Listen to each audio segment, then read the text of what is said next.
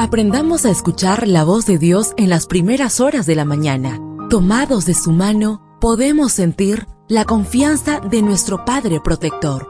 Bienvenidos a la devoción matutina para adultos. Palabras que reaniman, que calman, consuelan y llenan de esperanza. Bienvenidos.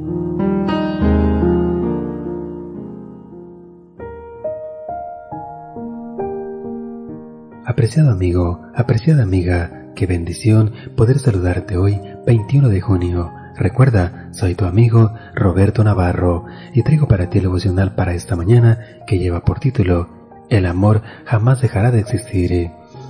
La lectura bíblica la encontramos en el libro de Primera de Corintios, capítulo 13, versículo 8.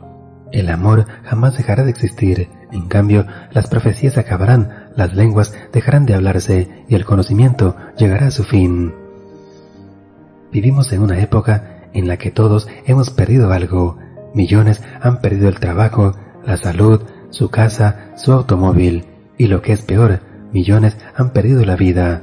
La pandemia nos ha demostrado que no somos dueños de nada, que la solidez de nuestro mundo no era más que un engañoso espejismo. Me he preguntado si perder Tener menos es lo que realmente necesitaba una sociedad que ha endiosado la codicia. Después de todo, constituye un hecho incuestionable que tener más no siempre conlleva a ser más felices. De acuerdo con un artículo de Arthur C. Brooks, los estadounidenses en la época inmediatamente anterior a la pandemia vivían en una casa más grande que la que tenían en 1973, tenían más acceso al Internet que nunca, ganaban más por su trabajo, sin embargo, sus índices de depresión y suicidio eran más elevados que nunca. Brooks comenta, en medio de los avances en la calidad de vida, los niveles de felicidad han disminuido. La gente ha sabido acumular más cosas, pero es menos feliz. Al darnos cuenta del efímero valor de lo terrenal, las circunstancias actuales podrían ayudarnos, como ninguna otra cosa, a encaminar nuestras pisadas hacia la consecución de un ingrediente que sí constituye a que seamos verdaderamente felices, el amor.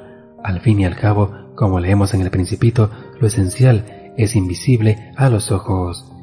Brooks hace mención a un estudio longitudinal llevado a cabo por George Villan en la Universidad de Harvard durante 72 años se dio seguimiento a casi 300 personas que entraron en dicha institución en la década de 1930.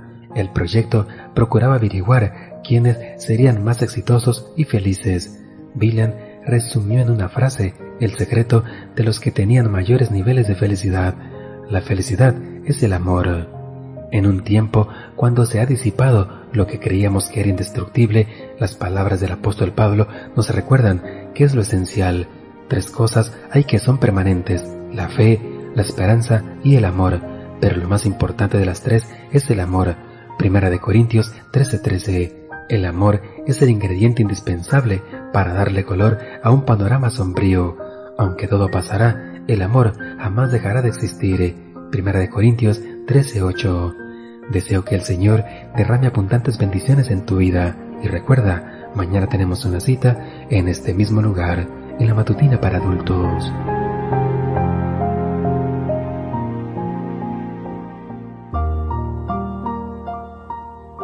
Ahora salimos a realizar nuestras actividades más seguros, sintiendo su voz en nuestro oído. La devoción matutina para adultos es producida y realizada por Canaan Seventh Day Adventist Church and DR Ministries.